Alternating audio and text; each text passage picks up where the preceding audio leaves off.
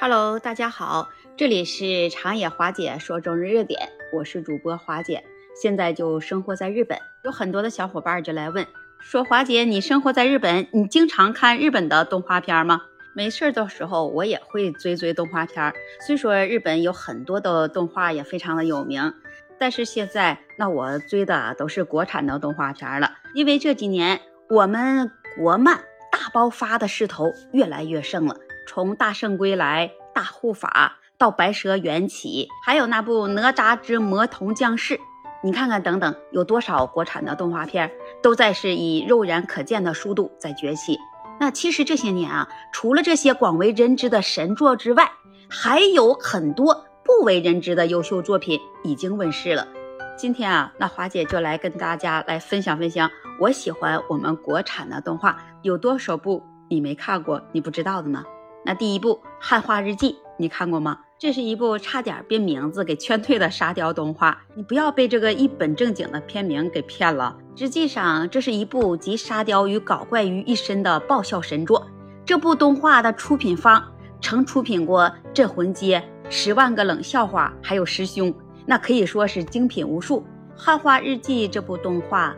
真实还原了当下年轻人的日常生活，比如上班如上坟，发工资那天立马满血复活等等，脑洞非常清奇，画风也逗比。如果你没看过这部动画，那花姐建议你一定要去看一看，真的是非常的有趣。接下来第二部《非人哉》，它也是一部脑洞和笑点齐飞的国漫神作。动画里的主角，他们都是中国古典神话中的神仙妖怪们。他们化身为自带神仙体质的宅女、暖男、上班族，还有犬系男友，在现代社会上演着各种怪诞又搞笑的小故事。说到这里，华姐又想起了一部跟这个《飞人街》差不多的一部动画，叫做《万圣街》，你们看过没有？就是和《飞人哉》他俩差不多是同款番外，《飞人哉》的主角们都是中国本土的鬼神精怪。在《万圣节》这部动画里面呢，它则是将视角都对准了国外的神仙妖怪。他们是在机缘的巧合下合租在万圣节的幺三零幺号房子里面。你看看，四分钟一集，每一集都会让你笑得满地找头。在这之外呢，你看罗小黑团队也参与到了这部动画的制作中来了，可以说是强强联合，必属精品。《罗小黑战记》。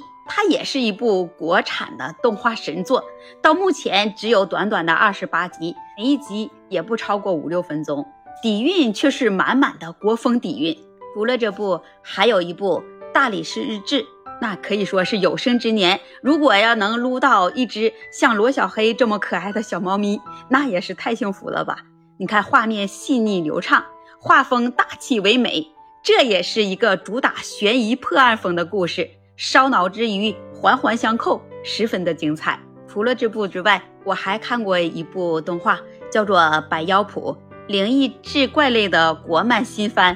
这部动画的出品方也曾经推出过像有《妖狐小红娘》《一人之下》《突变英雄》，还有《妖怪名单》等许多优质的动画。《百妖谱》呢，它耗时两年制作。无论是画面啊、质感啊和它的时长都非常的良心。那画风，我们觉得啊，是不是萌趣唯美？在这部动画里面，你看还加入了中国水墨画的元素，是一部非常值得我们去欣赏的一部动画。看这部动画的同时，还能欣赏到我们中国水墨画的元素，这一举两得的动画也是值得我们去观赏的。还有一部，那花姐也是觉得我们也要去看一看。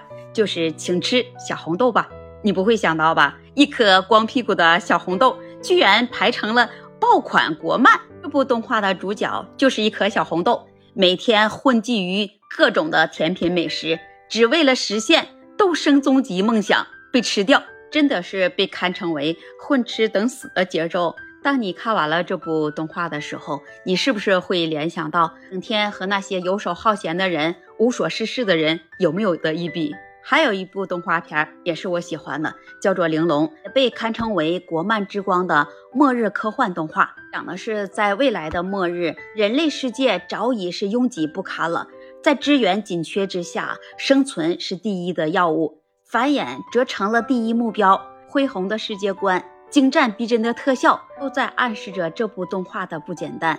说到这不简单，那我觉得还有一部动画就是《戏瘾江湖》，这是首部，这是首部跨次元的新国风动画。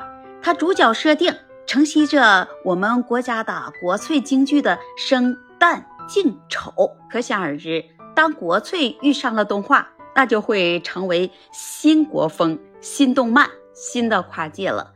那么我们说，这国漫崛起是不是越来越关注这个国字了？所以我就觉得这也是一部值得我们去欣赏的一部神作动画。还有一部让花姐看到非常过瘾的一部动画，名字叫做《一人之下》，讲述的是社会我宝姐人美路子野。